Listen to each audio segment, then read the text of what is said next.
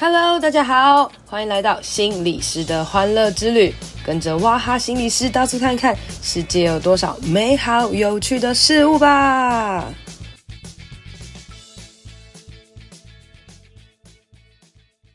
Hello，大家好，欢迎收听心理师的欢乐之旅。今天呢，我们邀请到一个新书的作者哦。那这本书的作者很有趣哦，因为他其实应该算是这个呃股票市场的书啦哈。但是呢，诶，他又跟心理学好像有点关系哦。那我们知道现在坊间呢，就是呃畅销书就是两大种类，一个就是卖股票教你怎么赚钱的，然后一个就是心理健康类，然后教你怎么样活得快乐的。诶，这个人很强哦，他把这两个都结合在一起哦，所以我们就呃。一起来邀约一下我们这个就是呃专门在教大家交易心理训练的这个伟爸李哲伟来跟大家聊聊。Hello，Hello，大家好，我是伟爸，大家好。其实这个交易心理训练这个东西，哎、欸，我觉得对我来讲应该算是蛮。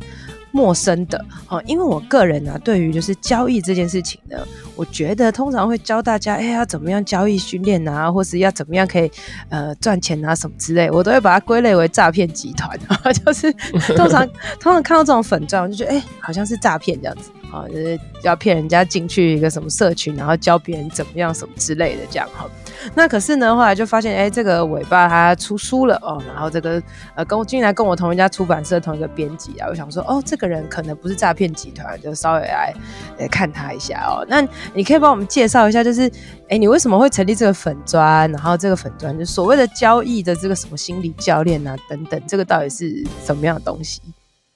呃，就是一开始的话，其实。呃，我从大概高中的时候就在接触这个投资的，呃，因为我那时候考上国防大学之后，我就知道我每个月会有固定有大概一万四千块左右的薪水，所以我就想说，哎，这笔钱要拿来做这个投资，那我会成立这个呃投资心理交易心理的这个粉丝专业，主要是因为。哎，我在去年四月的时候，我退伍嘛。那我在退伍的时候，其实我一直想要做一件事情，就是分享有关于这个投资心理跟交易心理的相关的这些呃知识啊。因为我自己呃在投资的过程中，我一开始其实是呃有赚钱，然后后来又经历到呃赔很多钱，然后再慢慢这样赚赚赚，把这些赔的钱赚回来。那其实我在这个过程中，我整理自己的心理，发现说，哎，好像是以前呃可能一些比较没有自信心的状况。那跟我以前这个父亲带给我的一些呃金钱的不安全感呢、还有金钱的这种焦虑感，有影响到我比较早期的一些投资的事物，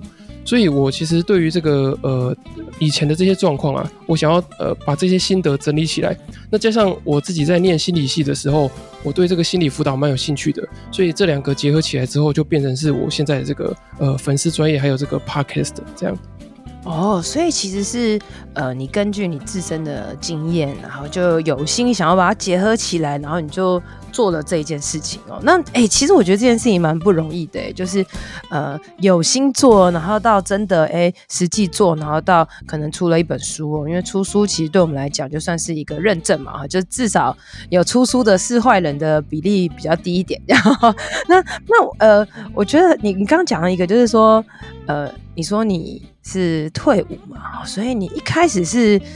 军人嘛？我们来聊一下。你说你是军人，然后军人这个你为什么要退伍啊？因为还是这个是你们就是做到什么时候会退伍？因为在我们外人看来，哎、当兵这件事情好像当军人这件事情好像算是一个呃蛮稳定的工作嘛。好像你有稳定的工作，然后你闲暇时间就是在投资股票，就是其实搭配蛮刚好的、那怎么会想要？退伍，然后哎，全职的来做这个所谓的理财这件事情。嗯嗯，其实我一开始的时候，呃，是当这个辅导长，然后当辅导长一段时间之后，变成新辅官，然后在当新辅官大概两年的时间的时候，就刚好遇到这个疫情，然后就请了育婴假，然后请育婴假的过程中啊，我就发现说，哎，好像自己可以，不是，就觉得说，好像呃，就是可以试着经营一下这个自媒体，因为。我其实，在大二大三的时候啊，我就有跟我的同学讲说，我想要把这个学到这些，不管是认知心理学啊，还有社会心理学等等的这些呃学问，呃，搭配这些呃投资啊，或是经济学的这些理论，然后我以后想做这一类型的，不管是呃团体辅导或是个人辅导，就是我想做这一块的领域这样。那我其实在这个呃当军官的这这六年多来，我一直都在想着这件事情。然后刚好这请育婴假的时候，我有发现说，哎，我好像可以把这件事情呃在透过我自己的呃分享上面，我可以做得还不错。所以我后来育婴假呃结束之后呢，我就想说，哎，那我就干脆就直接退伍，然后来做这件事情。因为我会觉得，呃，早一点出来，呃，累积自己的这个呃自媒体的这些。呃，不管是听众啊，或者说你分享的这些文章，我觉得都是很重要的一些呃数位的资产，而且这也是本来我就很有兴趣做的事情。那在原本在做这个军人的辅导上面，可能就是呃我喜欢做心理辅导，可是当然还有很多呃行政的工作。那对我来说，我后来衡量之后就觉得，哎，想要来做这个呃交易的心理的相关的分享。哦，那你目前觉得做的还顺畅吗？因为听起来这样好像是从疫情之后嘛，啊，那那很大的一个工作的转变。嗯、其实我觉得这个东西也很像是投资哎、欸，因为你你从稳定的工作换到哎、欸、你想做但是比较弹性的的地方，它也算是一种投资一个转换啊。你觉得目前转的还顺吗？还喜欢吗？嗯、呃，我觉得呃，应该说。有一部分没有想象中的这么容易，那有一部分比想象中的好很多。嗯、那我觉得没有那么容易的部分是，就是它其实没有办法那么快的就转变成你的收入。我我说我没有办法转变成收入的原因就是，呃，其实你要从慢慢累积，然后到呃把它变变成一个可以呃收入的方式，其实是需要蛮长一段时间的累积。我觉得不管是呃做投资啊，或是做自媒体都这样。就是不是像大家看到的说，哎、欸，就是你要像发发文章，就是我说自媒体的部分，那投资呢，也不是你按按几个按键就可以做到，你还是要呃累积资本啊，然后做交易的研究，呃，学习投资的方法，然后观察一些呃财经的资讯等等的，然后当这个开盘的时间啊，或者是呃股票就是可以下单的时间，你还是要就是扎扎实实的坐在电脑前面，然后去研究这些东西。那我觉得这些都是需要呃时间跟精力的累积，也不是说。一下子，然后就可以突然赚到很多钱，这样。嗯，我觉得这讲很好哦，就是，呃，因为我你你刚说你可能什么高中就开始投资嘛，那我自己个人其实是从这个哎工作几年之后才开始所谓的买股票什么之类的哦。我以前都对于买股票这件事呈现一个恐惧的状态，就是觉得也不是恐惧啊，就觉得哦那是有钱人做的事情，或是啊投资有赚有赔啊，就是通常大家赔赔的居多啦，就赔的不会讲，赚的这样子哈。所以我就会觉得，哎、欸，我就是当一个可爱的这个纯情上班族就好了，就不用去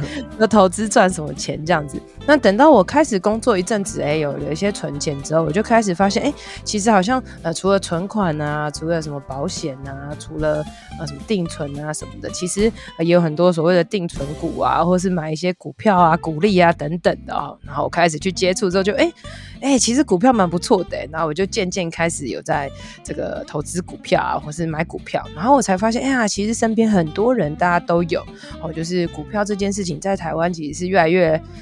顺心嘛，哈，就是感觉每一个人都都都在买啦，哈。那所以其实对对于你来说，你很早就接触了，然后但是你一直有兴趣说把这个东西做结合啦。那我那时候就是买了你的书的时候，我就来看，我就想说，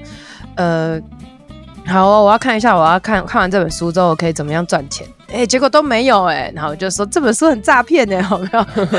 这本书没有教你怎么赚钱，也没有教你怎么看什么线啊，到底要不要买，要不要卖什么之类的。然后我就觉得，好啦，这本书其实也是有点像是所谓的你要讲心理辅导也好，因为你我们在做智商辅导的时候，我们不会告诉别人要怎么做决定。哦，那就告诉你要觉察自己的状态啊，等等啊。其实这本书也是一样啦，就是其实我们在交易的过程当中会面对到很多这个这个心心理的状态哦。然后尾爸可能有帮大家稍微做一些整理，所以大家有兴趣的话，可以从书里面去参考。那我们访问就要访问一点不一样的。好，然后尾爸说自己呢，就是曾经赚过很多钱，也曾经赔过很多钱。那我们就要来听听看你赔很多钱还是什么时候，然后那个经历是怎么样啊？这个才是大家想要听。的哈是怎么样，在赔完钱之后，哎、欸，还是可以继续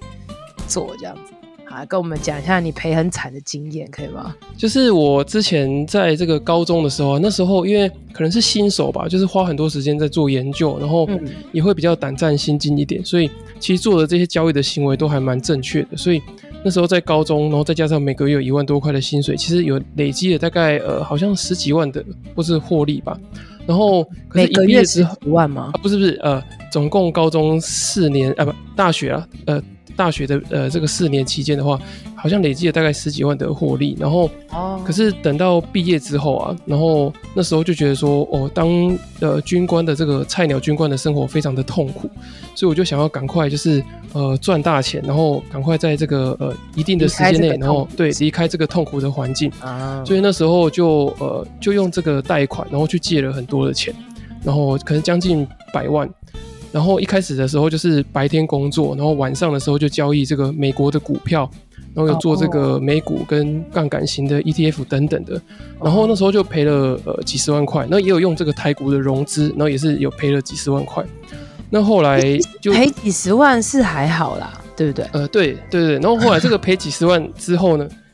就是赔几十万之后，呃，我又去借了一笔。呃，又再去借了一笔贷款，然后这这笔贷款也是将近，也是将近百万的贷款，然后后来就想要把前面这赔的这几十万块凹回来，所以我就再把它投入到一个我自己比较陌生的领域，叫做选择权。然后这时候，对，我就投入不到一个月的时间，然后就赔了快一百万。嗯，所以这这个两个加起来，其实我在刚毕业大概二十二岁左右呢，就赔了一百多万。而且其实这些钱都还是借来的。呃，对对对。所以，呃，这个这个经验就会让我在刚开始工作的时候就呈现一个，我就算是接近负债的状况吧。嗯。所以我就这样子一路从这个二十二岁，然后慢慢慢慢慢这，呃，去整理自己的心态，然后学习这个投资的方法，然后去了解说，呃，怎么样去做这个资金管理啊、风险管理。然后我觉得最重要的是要矫正我一直想要赚大钱的这个心态。然后还有一些呃，我在书里面有提到了一些呃心理的盲点。那当我矫正过来之后，我才开始慢慢的一点一点的把这些钱再赚回来，这样。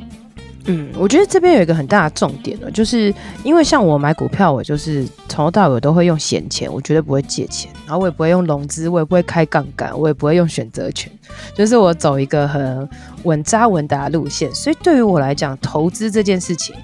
呃。我不太需要每天看盘，然后它也不会影响到我情绪波动太大。然后我就是一个好，我也是一个耍废的投资者这样子。那我就知道闲钱就是就是就是闲钱就是让我可以来运用的。那虽然可能股票跌很惨，前阵子跌很惨，的时候有时候会觉得哦又好烦哦。但是有时候也会觉得跌很惨。可能好公司的话也是可以加码这样哈，然后或者是现在变很高，就会觉得哦哟，当初怎么没有加码？我大概就停留在这么简单的这个心情波动上面。但我听到尾巴这个东西，它的情绪波动是非常大的哦。那对，呃，如果我当初认识你的话，我我应该就是蛮讨厌这种人的，就是个人就是非常讨厌用借呃借钱的啊融资的或是什么的。就是我觉得在这个里面有一个很大的重点，就是你觉得你当。当官当兵的这个生活很痛苦，然后所以想要赚到钱，然后赶快离开，然后所以就用这样子的方式啊去去赌啊，或者去去闯啊，然后反而就会让自己变得更痛苦，因为就是你要把加倍的钱啊赚回来或者什么。那我们听听好，一百万勉强还可以接受，但是如果今天是一千万、两千万，哇，那就就很不得了了。所以其实心态这件事情真的是。蛮重要的，那我还是要问不一样的，就是我觉得哦，就是你说赔一百多万啊，哈，然后停损这样子，哎、你怎么敢停损？就是我听到很多，就是就是一直聊 Loki，好，那你听你到一百多万就停损，哎、欸，这件事情是怎么做到？嗯，我觉得，我觉得其实，我觉得是念那个心理系的功劳诶，就是说，我们在这个念心理系的过程中，有一件事情很重要嘛，就是说要去认认清自己，然后要有一个技巧叫做面质嘛，就是你在跟这个个案做谈话的时候，他可能有一些呃非理性的信念啊，你要去面质他，你要去呃质问他这些非理性的认知嘛，那那时候我就会去质问自己说，诶，为什么我自己会？不断的一直去做这个呃借贷，然后再进场去做这个凹单的动作，因为其实我前面可能已经凹了一两次，那我我知道我自己已经不能再凹呃第三次、第四次了。那我后来有发现说，我这样的状况其实源自于我一开始呃，其实我小时候的时候，我父亲有这个投资失利的经验，所以我从小就会有一个呃这种金钱的不安全感跟金钱的焦虑感。那我那时候就有一个念头，我就想说，好，我长大之后啊，一定要呃赚大钱，然后呢，呃，让我妈去住一个这种呃，在我们家巷口的那个日式的别墅，就是我想弥补我爸爸以前没有办法给我们家庭的这些好的生活，所以我就会说服我自己说，我必须得要在投资中赚非常多的钱。所以我觉得那时候军官的压力是其中一个，那我觉得还有另外一部分自己这个想要赚大钱的这个呃心理的动机是来自于呃我想要弥补过去我父亲没有办法给我们家庭的这些。那当我厘清完这些之后呢，我就分别去跟我的妈妈，还有跟我的老婆，那因为那时候我已经结婚了，我就跟他们两个确认，去去去核对核对我心里的感受，就是我在想说，诶，这个是不是源自于我这个心理的匮乏感？就是我会觉得说，哦，我好像想补偿他们两个，就是我想让这个家庭有比较多的这个呃财富的余裕。那我当我跟他们。谈完之后，他们觉得说，哎、欸，其实不用很多钱就可以有不错的生活，就是你就算只是单纯军官稳定的薪水，他们还是可以过得很很快乐。所以我后来才呃接受说，好，我要把这些损失，呃、我要慢慢的就是一步一步的就把这些损失给还完，而不是再借更多的钱，然后去把它凹回来这样。嗯，所以其实那个时候你就是跟算是跟自己坦诚，然后跟家人坦诚，所以你就停损了。对。对哦，那可是那在这个停损的过程之后，譬如说，假设你赔了一大笔钱之后，你就继续开始投资吗？还是你有先休息一阵子？呃，应该是说我我有呃用这个，因为它有模拟交易嘛，就是说它可以开一个虚拟的账户，然后它会给你这个呃有点像是你在玩游戏这样，就是它会给你一笔虚拟的钱，嗯、然后你可以用现实的市场做交易。所以我大概用这样的方式，可能交易了个半年、一年多的时间，然后去练习我的这个交易的技术。那么当我练习到一个稳定的交易技术之后，然后再慢慢慢慢的，然后把这些钱，然后再把它赚回来，这样。哦，所以你就等于有就是停止了半年，然后练功的这种感觉。对对对对。哦，所以其实家人的家人朋友的支持，在这时候应该算是。蛮重要的吧，因为我们那时候常听到有人就说股票惨赔，然后就妻离子散啊什么之类的。那个时候你的家人对你有什么样的看法？嗯，我觉得我讲到这个，我还蛮感谢我太太，就是我太太那时候，呃，她虽然说她觉得，哎，为什么要呃这么积极的在市场中赚这么多钱，然后要一直去借钱做投资？可是当我跟她坦诚说，哎，我已经赔了一大笔钱之后呢，他反而是用一个比较呃接纳的态度，他相信我之后可以再把这些钱慢慢的呃赚回来，不管是靠工作啊，或是靠交易投资等等的，所以他呃给我蛮多的这个信心，因为他他长期有看到我的努力嘛，不管是在工作或是在这个呃专业的累积上面，所以他相信说我有这个能力可以慢慢的把这些钱赚回来，所以当他相信我的时候，我也开始相信我自己可以办得到，所以我就慢慢的一步一脚印的把这些钱跟自己的这个信心。还有生活，慢慢的搞定这样。哦，所以其实是你的家人有看到你的努力啦，然后你们也没有到赔的太惨啊，所以还是有一点点的时间可以让自己就是有一些。翻身啊，或是继续的往前走，这样子哈。而且你在过程好像真的累积了很多很多很多很多的这个交易的这个经验吧，等等的哈。那我比较有兴趣就是，那那啊、你说你在做一些交易的心理训练，所以是有一些人他们会来找你做一些咨询嘛？就是譬如说，而、呃、是他们惨赔了，所以他们来找你，还是他们想要赚钱，所以来找你啊？你的主要这个工作，它到底在？就是做一些什么？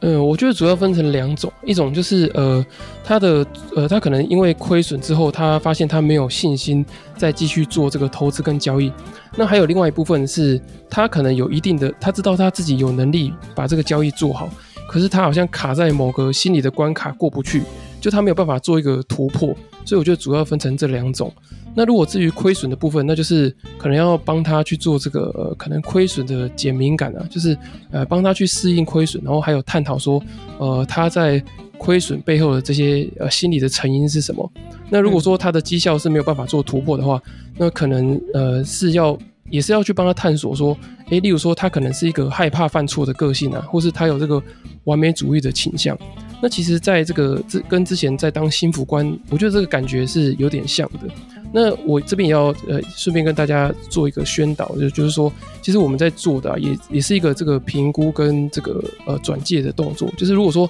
他的状况很严重的话，我觉得还是要找像这个雅涵心理师这种专业的心理师啊，或者是如果他有比较严重的这些呃身心的疾病，就例如说已经变成是一种呃躁郁症啊，或者是忧郁症，或者是很严重的失眠的状况，我也会把他呃转转介到这个身心科医师，就是我会建议他去身心科看诊，因为像有几个人他就是有这种呃，他说他自己可能有一些呃自律神经的状况等等的，那我就会跟他说，我觉得你这种状况不适合来找我，然后你应该要去找这个身心科医师。那他去了之后，他发现哎、欸，的确有蛮大程度的改善，所以我觉得我能够帮的是在呃比较基础上，可能他的心理状态大概是六十分上下的，可是我觉得如果是再严重一点，可能就要再找心理师或者是身心科医师这样。啊，等于你就是一个比较呃有有心理学基础，然后又有投资基础的，你可以用你很多的经验，然后跟你的专业来帮助别人做一些分析啊，或是什么这样子。那你如果发现他们已经严重到是有呃因为投资而影响很大的身心状况的时候，你就还是会转介到专业的地方去这样子。那那他们为什么会就是来找你啊？就是看你的 FB 吗？还是你有怎么样的一个让他们知道说哦，原来现在投资就是不利，嗯可以可以找交易心理去教练这件事情？因为我之前是其实是没有听过这个东西的啦。对啊，大家是怎么听到，怎么去找你的？嗯，因为我觉得这就是做这个自媒体的好处吧，就是当你在写文章或是你分享你个人经验的时候。就是大家就会有这种被同理啊，或者说，哎，终于有人知道我的心里在想什么的这种感觉。因为我像现在很多心理师在做这个呃粉丝专业或者做自媒体，我觉得也是相同的状况，就是透过你在呃阐述你个人在交易过程中的一些呃心理的困扰啊，或者心理的历程。那有类似经验的人，他就觉得说，哦，这个人他知道我的感受是什么，所以他们就可以透过这些呃文章啊，或是 podcast 来找我做这个谈话。然后他也会说，哎，我在你的文章里面，哎，看到我有什么样的问题，然后他可能就会把文章贴给我。他说，哎，我有这样的问题，那你可不可以跟我讲一下，我大概用什么样的方式去做这个自我的心理调试会比较好？这样。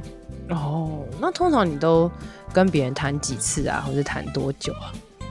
嗯，通常的话，因为可能以前当这个辅导长或者心辅官的这个习惯吧，所以我觉得至少，呃，如果说他有意愿的话，通常，呃，都会呃一次谈。呃，断断续续的会，就是假设一天之内的话，可能断断续续会谈个一个小时。然后如果说重重复谈的话，可能会谈个呃三四次以上。因为呃，我们你你有在做这个呃心理辅导或心理咨商，你都知道说，可能一次性可能只是只能做到这些基本资讯的了解，或者是呃互相彼此建立一些基本的关系，可是比较难去探索探索到一些呃比较深入的问题。那我也会把这些呃比较。容易遇到的问题整理成这个 podcast 或是文章，然后我会跟他说：“诶，你先把这些文章呃看过一遍，或者你把这些常见的问题先想过一遍之后，你可以把它整理成这个呃文字稿的方式，你可以先传给我看，那我可以减少我们彼此的这个沟通的成本。那在后面，对对对，在后面再谈的速度就会呃变得比较快，这样子啊。”所以其实，在这个过程当中，因为你自身的经验，所以其实你也帮助到很多人去思考一下，对他的投资到底是为了什么啊？过程的心态是怎么样？那其实我觉得投资真的是一个好事情，嗯、就是呃稳稳稳健的、很安稳的、安心的，它都会帮助你累积很多不同的资产。但其实投资里面最害怕的就是贪心，或者是呃一些恐惧跟害怕啦。那呃你你对于就是在投资的过程当中，你觉得除了啊、哦、就是你刚刚讲的可能过往的心态啊，或者是可能你的期待目标以外，那你觉得在中间当中还有哪一些心理状态是你觉得啊如果可以就全劝大家可以显示一些怎么样这些这些状态，哪一些心理状态是你觉得其实可以建议大家，呃，尽量不要有出现的这些东西？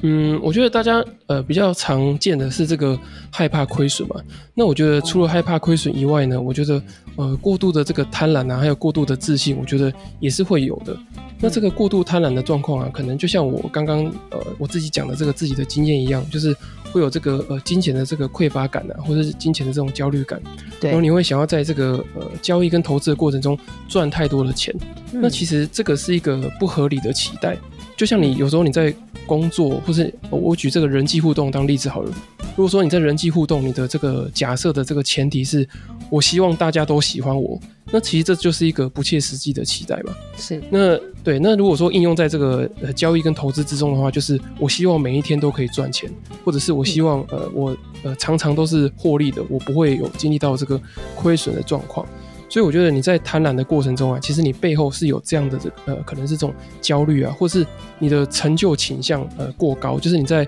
投资的过程中，你想要证明自己，你想要透过累积很多的获利来证明自己是一个呃有成就的人。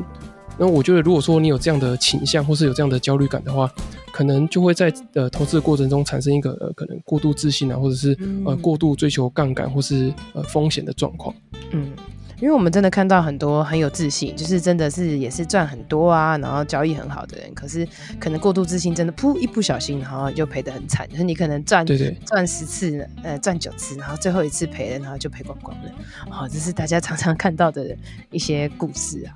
那最后我想问一下，我自己觉得比较有趣的，就是你个人觉得买比较难还是卖比较难？嗯，我觉得我觉得分成不同的时期。我觉得一开、嗯、一开始的时候是卖比较难。那当你把这个问题处理好，就是你个人的这些心理状态处理好之后，我觉得后来是买比较难。因为怎么说怎么说？对对对，因为就像我的这个书籍最后面我讲这个呃探索、复原跟强化嘛，其实我觉得是这三个阶段。你一开始会先经历一些交易的挫折，然后你会自我探索说，哎，这些挫折是来自于哪里？然后渐渐的你就会学会控制你的资金啊，控制你的风险。所以你你你后来呢，你其实不会出现这个呃大赔的状况。可是你后来呃不出现大赔的状况之后，你反而会渐渐的没有这个勇气，就是你需要有一个勇气去下单。那我觉得这个勇气是需要呃累积一些呃自信心的。所以我觉得在后面的话呢，反正就是你需要透过一些呃长时间的训练，你要有这个耐心，然后有这个心理的弹性，然后慢慢去累积这些自信心，然后最后呢，你会培养你自己的勇气去下单。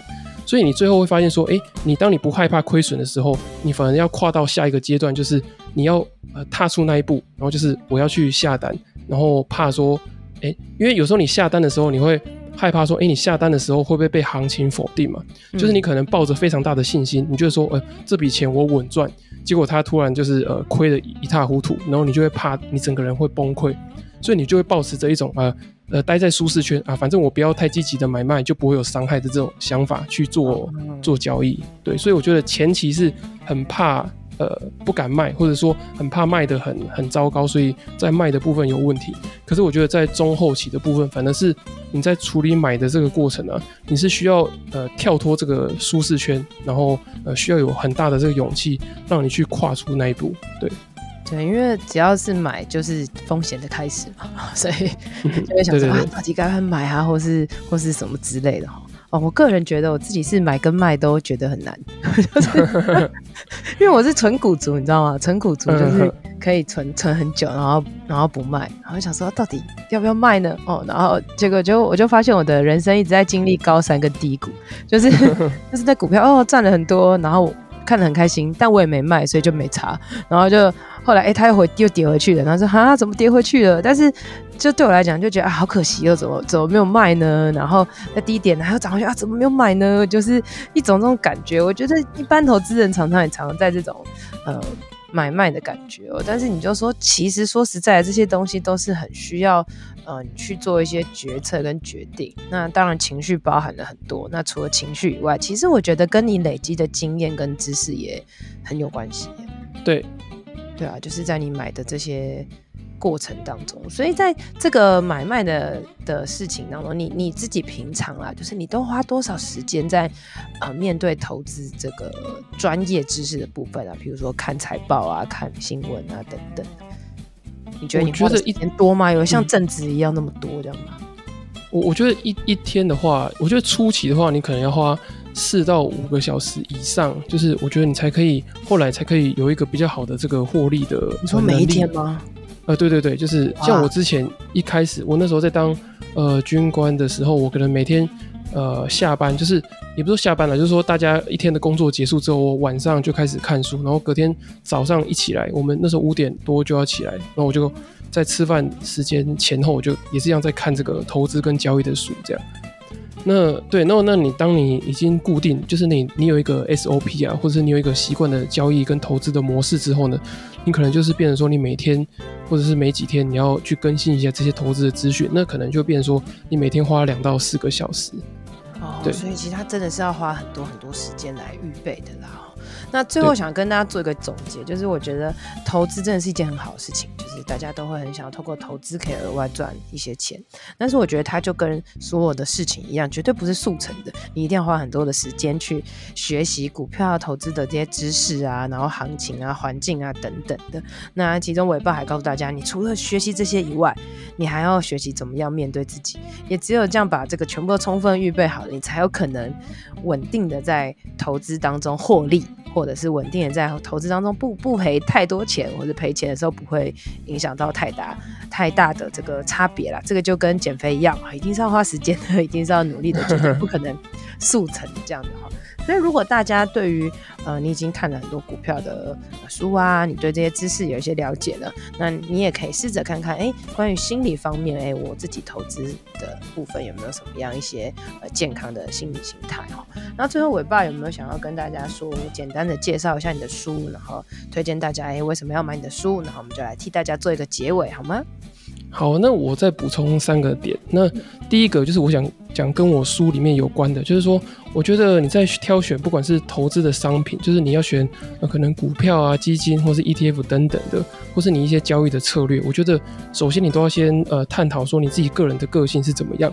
那就像呃雅涵，你可能说你选的是存股，那我可能我自己在这个投资跟交易的这个成就倾向我是比较高的，所以我可能就会选这个风险或者是呃损益的波动，就是它价格波动比较快或是幅度比较大的这些商品。那我觉得呃要先找到你的个性，然后再找到这个适合的对应的商品跟策略，你的这个交易的呃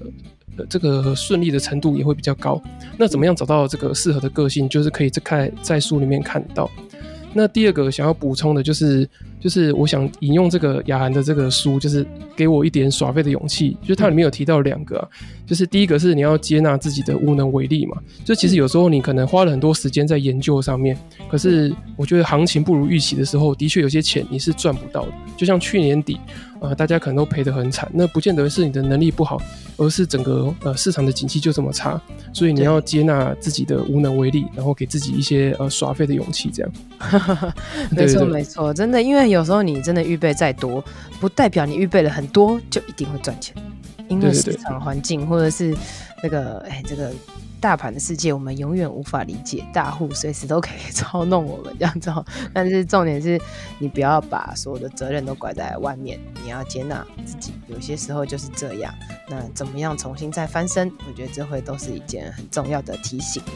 对，然后还有第二个就是，还有一个雅涵有说到，就是呃，尽管你一整天都没做什么事情，可是你有做一件很重要的事情，叫做休息嘛。就是很多人都会觉得说，哎，投资跟交易就是每天要盯盘，或是拿手机出来要看一下。那就是这有些人做一个梗图，就是在上班的时候就要去上个厕所，然后看一下盘这样子。对对，可是我觉得，一大涨的那个时候，对对对对，大家一起去厕所是是？对，就大家都要上厕所。对，所以我觉得。你就算没做事情，你也做了一件很重要的事情，就是休息。就是你会把你的这个呃，你的这个心智的资源啊，你这个大脑的这些认知的资源，呃，累积起来。当呃有行情，或者是你需要做一个比较重要的交易决策，例如说你可能要做一个大笔的呃卖出，或是大笔的买进的时候，这时候你就要需要比较多的这个呃心智的资源去做研究啊，去做决策。那你那这些认知资源的累积，都是仰赖你之前的休息嘛。所以我觉得大家可以参考雅涵这个给我一点耍废勇气里面提到的，就是你不要觉得说，哎、没做事好像真的是很很废，可是其实你是在做这个休息这件事，这样。但我觉得这有个很大的重点，就是如果我今天用的是闲钱。对，那他可能对我影响不会很大，但是如果今天对于你来讲啊，比如说你是开杠杆，用了 all in，然后甚至选择权什么之类的，哇，你真的没有办法休息。所以我觉得其实这跟 玩什么也是有关系，因为像我就可以。呃，譬如说，我真的一直处于一个 对，我我可能没有起床，我今天就没有看盘，像我今天就没有打开股票的 APP。对对对，对，所以其实这个东西也是跟你到底玩什么有关系。因为如果你今天是玩很拼的啦，哦，那你真的是也是没有什么资格休息。说实在的，如果你今天是借贷跟开杠杆，但是那这个也是回头看，对，然后你到底为什么要玩这些？哎，你玩得起吗？然后，那你你玩怎么样程度，你就要付上怎么样相对的心力。对，对对。对，那我觉得最对对最后一个就是我觉得是风险跟这个心理的困扰。那风险的部分就是要呼吁大家一下，就是不管你在交易呃什么样的商品，你一定要注意这个风险，然后你要自己去承担这个呃你投资的这个责任，然后你也要去顾虑到说你会不会亏损太多的资金。是就是你想要虽然是说想要赚很多钱，可是你要想着说你要赔多少钱。嗯、那至于身心困扰的部分，就是如果说你发现你在呃投资的过程中，不管是你在赚钱或者是赔非常多钱的过程中，哎、欸，你发现你自己的呃可能心跳很快啊，或者是你有这个很忧郁、很躁郁的状况的话，我建议会呃我的建议会是你先暂停做交易跟投资一段时间，然后找这个呃专业的心理师像雅涵这样，或者是呃去这个医院的身心科去给医生评估一下。那把自己的状态整理好之后呢，我觉得再回到市场里面，我觉得你的投资跟获利的表现会比较好，这样。嗯。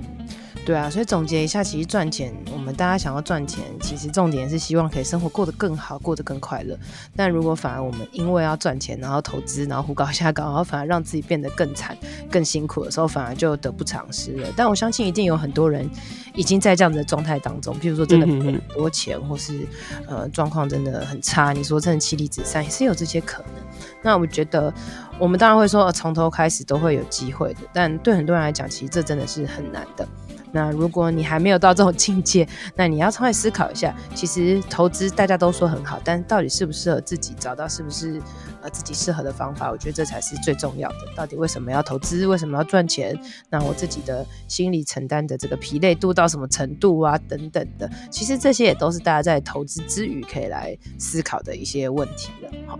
那呃我们今天的节目就差不多到这边啦。那呃也谢谢韦伯来跟我们分享了，大家如果有兴趣的话，也可以去追踪他。看看他的书，那呃，好好的来思考一下理财对于自己来讲到底是什么？好，那投资股票的这些过程当中，自己有怎么样心理的反应？好，那我们今天的节目就到这边喽，那我们就谢谢韦爸。好，谢谢安信师，谢谢大家，拜拜，拜拜。今天的节目就到这里喽，希望你喜欢，希望对你有帮助。别忘了要来我的 FB 还有 IG 心理师的欢乐之旅留言和我互动哦，你的回馈会是我最大的动力。当然也别吝啬来 Apple Podcast 留言五星评论，还有分享这集给你的朋友。我是王雅涵，智商心理师，大家都叫我哇哈。我们下次见，拜拜。